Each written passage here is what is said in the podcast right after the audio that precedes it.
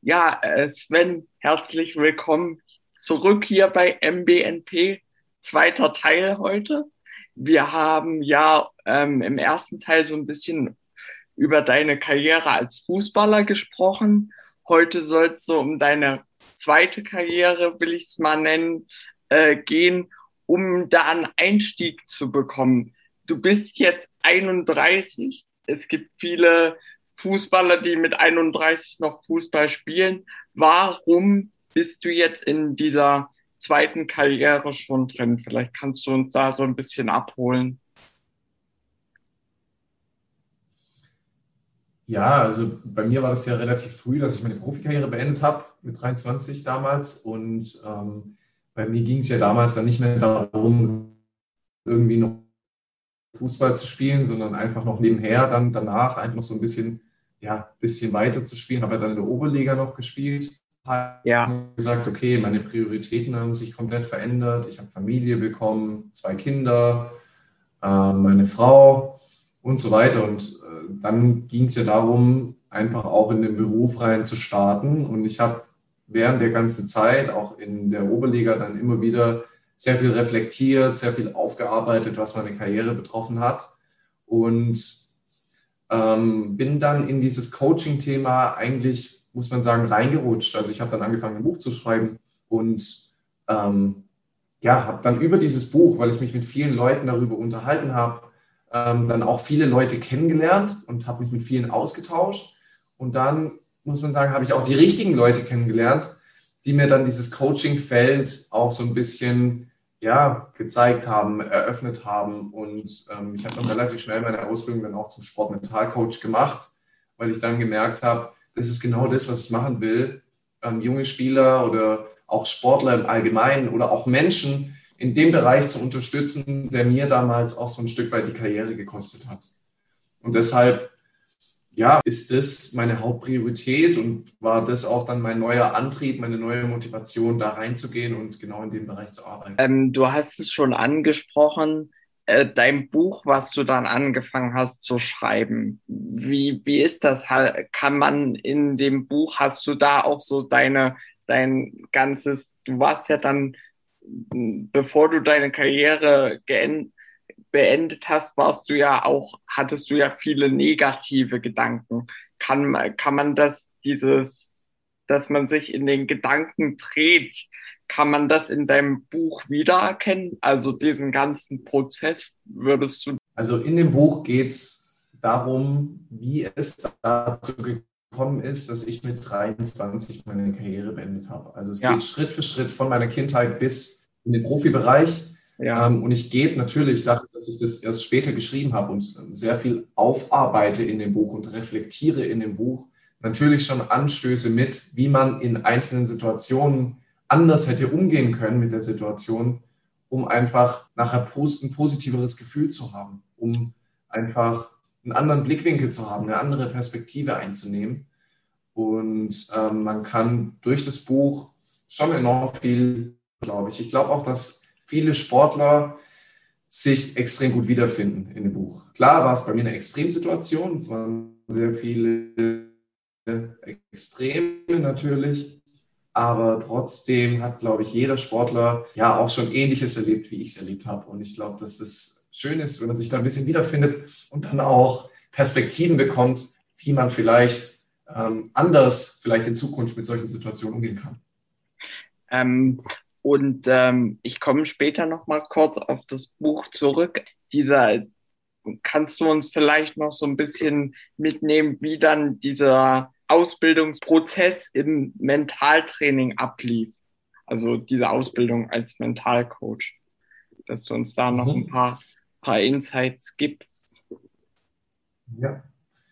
Also vorab muss man sagen, dass natürlich meine Coachings ähm, sehr von meiner Erfahrung profitieren, also von meiner Erfahrung als Sportler natürlich auch und von meiner Reflexionsarbeit davor. Ja, also das ist schon ähm, vieles, was, was so das Coaching einnimmt und wovon das Coaching auch profitiert. Der Ausbildungsprozess, der ist eigentlich nicht so groß. Ja, also man kann ja heutzutage kann ja jeder irgendwie als Coach arbeiten. Deswegen ist es ja auch für die Spieler und Sportler und auch für die Menschen so schwer, da zu differenzieren, wer ist jetzt gut, wer ist nicht so gut, wer kennt sich im Sport aus, ja, wer macht seine Arbeit gut, dann muss man schon sehr aufpassen, dass man so den richtigen Coach für sich findet.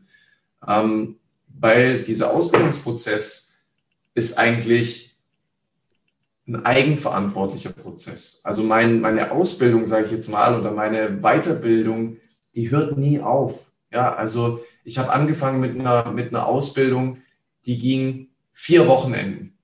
Ja, das waren vier Wochenenden, wo man intensiv an diesen Dingen gearbeitet hat, wo man viel Theorie bekommen hat, auch viel Praxisbeispiele, wo man gecoacht hat mit den Teilnehmern untereinander, um einfach in dieses Coaching-Thema reinzukommen. Ja, und ähm, ich habe ja zusätzlich nicht nur die Ausbildung gemacht, sondern ich besuche wirklich immer wieder neue Seminare, investiere unheimlich viel Geld in meine Weiterbildung, um da einfach auf dem Laufenden zu bleiben, um extrem viel Inhalte auch zu bekommen, die ich dann im Coaching wieder weitergeben kann, die ich kombinieren kann, auch mit meiner Erfahrung als Spieler. Weil alles, was ich im Coaching mache und alles, was ich auch an Inhalten konsumiere, versuche ich immer so anzuwenden und auch den Spielern so mitzugeben, wie ich das damals als Spieler auch mir gewünscht hätte oder gebraucht hätte. Ja, also ich versuche die ganzen Dinge auch so zu filtern, auch direkt auf die Coaches, auf die Spieler und auf die Sportler zu übertragen, wie ich es nachher in der Praxis anwenden kann. Und dadurch, dass ich weiß, wie man als Sportler tickt und in, welch, in welchen Situationen man sich als Sportler befindet, gerade auch im Profibereich, ähm, ist es natürlich für mich nicht ganz so schwer, diese ganzen Übungen und Methoden darauf auch zu übertragen und nachher den Spielern auch so mitzugeben.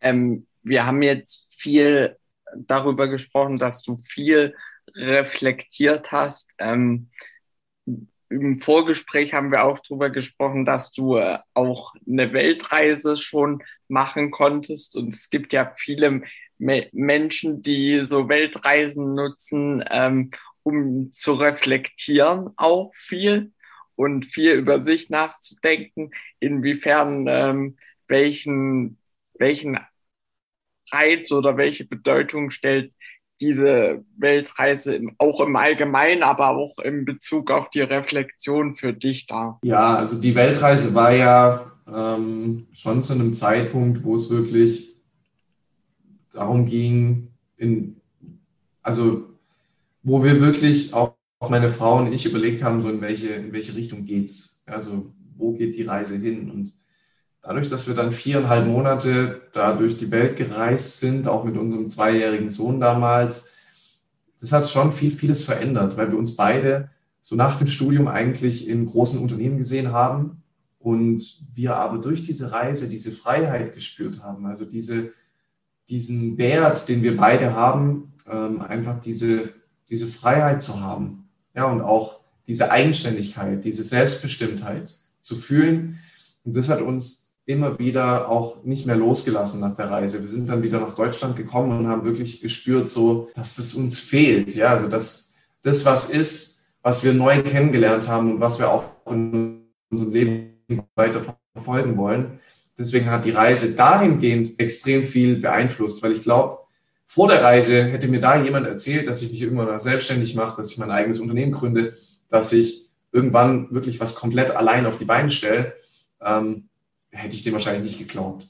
Ja, und jetzt stehe ich da seit einigen Monaten, Jahren mit einem eigenen Unternehmen, mit ähm, einem gut funktionierenden Coaching, ähm, was richtig gut läuft, was ich mir damals nie, nie erträumt hätte vorher. Und wir leben genau unsere Werte und diese Selbstbestimmtheit und so weiter. Und das, das hat natürlich auch viel, sehr viel mit dieser Reise zu tun. Jetzt auf die Karriere bezogen, auf das Reflektieren, ähm, da war ich schon einen Schritt weiter, muss ich sagen. Also damals war ich dann schon, was die Karriere angeht und so weiter, da war ich eigentlich schon an dem Punkt, wo ich ja gut aufgearbeitet habe, gut reflektiert hatte, ähm, was dann nach der Reise mit dem Buch natürlich dann noch verstärkt.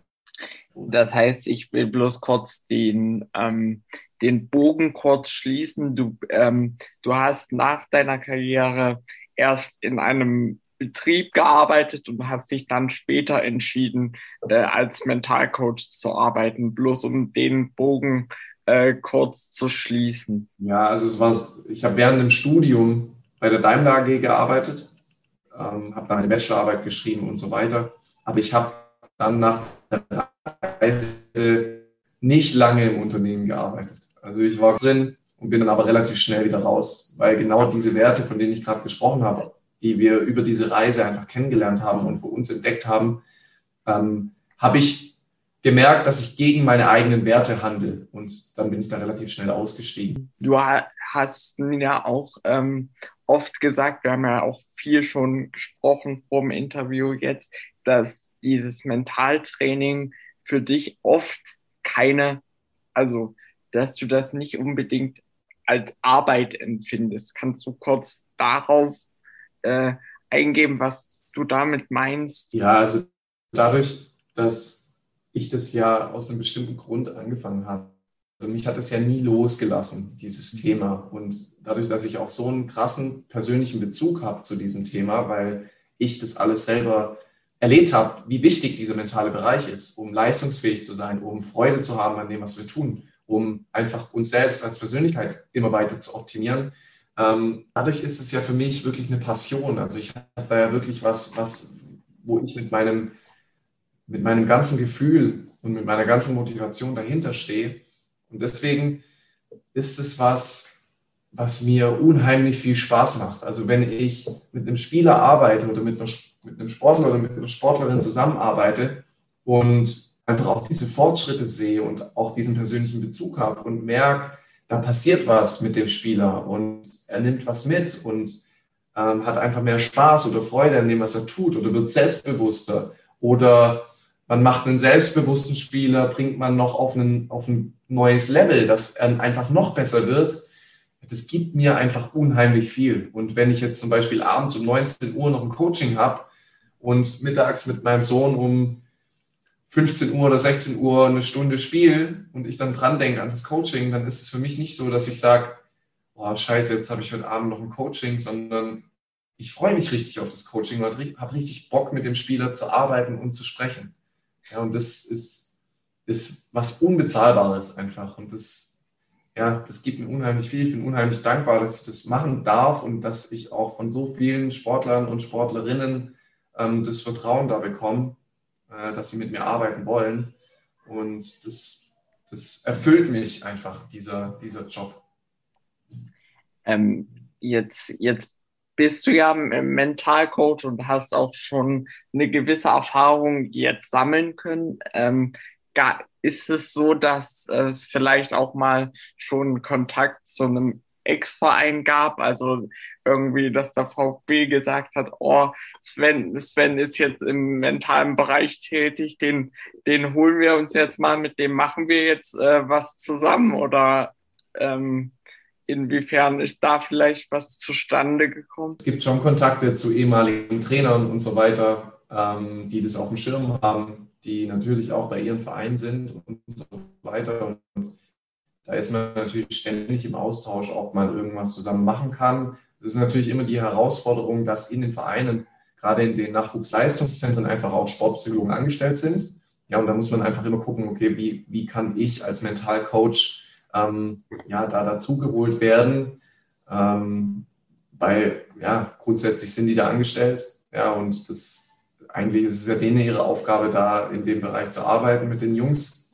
Ähm, aber es gibt schon immer wieder Möglichkeiten, in dem Verein meine Expertise und meine Erfahrung damit einzubringen, weil ich natürlich auch Mentalco Mentalcoach bin, Mentaltrainer bin und kein Sportpsychologe. Das heißt, arbeite ja eher lösungsorientiert, als dass ich so tief in die Vergangenheit gehe. Also es geht ja bei Mentalcoaching eher in Richtung Zukunft, eher in Richtung Gegenwart, als, als viel in der Vergangenheit zu kramen, zu graben.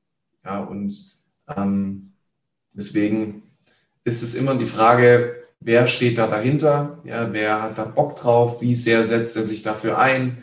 Ähm, aber klar ist man da immer wieder im Austausch, immer wieder in Kontakt und da wird sicher auch in den ein oder anderen oder in den nächsten Monaten auch das ein oder andere bestimmt zustande kommen. Wo, weiß ich noch nicht, aber ähm, da wird sich sicher auch demnächst was ergeben.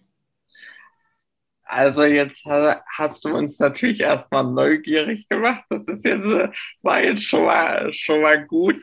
Ähm, also Aber ich muss, ich muss, dazu sagen, das ist vielleicht was, was ich dazu sagen muss. Ich, ich möchte, mein Hauptziel ist es nicht, bei irgendeinem Verein zu arbeiten. Ist es okay. Nicht. okay. Ich will selbstbestimmt bleiben. Ich will selbst, äh, ich will selbst aussuchen, auch mit wem ich arbeite. Ich will jetzt nicht nur mit Spielern, mit Sportlern aus einem Verein aus einer Mannschaft arbeiten. Das ist nicht mhm. mein Ziel.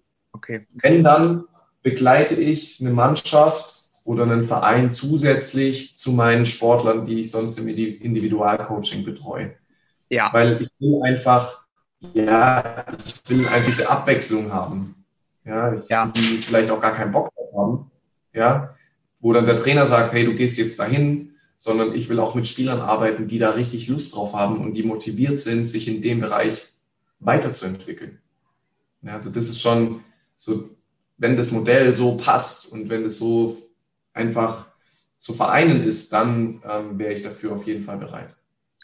Und äh, wir haben jetzt, wir haben jetzt schon viel darüber gesprochen. Was ist denn so äh, deine Vision, was noch erreicht werden soll oder deine Ziele? Man steckt sich ja immer Ziele. Ja, also ich habe mal irgendwann mit meiner Frau darüber gesprochen. Also ich, bei mir bewegt sich das ja so zwischen der Oberliga und Bundesliga, was die, was die Spieler angeht. Aber es ist gerade schon immer noch sehr stark im Regionalliga-Bereich und auch im auch Oberliga und so weiter. Gerade junge Spieler, die einfach nach oben kommen wollen. Ähm, klar, auch ambitionierte Jugendspieler sind da am Start und auch andere Sportler. Ähm, ja, für mich ist es ein, wirklich ein Ziel oder so ein, so ein Bild, was ich habe, dass ich irgendwann einfach hauptsächlich mit Spielern arbeiten möchte, ähm, von denen ich mir ein Trikot in, ins Haus hängen würde. Ja, also gerade von den Vereinen, wo die spielen. Ja, also ich mache es dann so ein bisschen davon abhängig, dass ich einfach so ein, so ein Bild davon habe, so welche Spieler, so auch welche, welche Zielgruppe, welche Spieler, mit welchen Spielern möchte ich arbeiten und so weiter.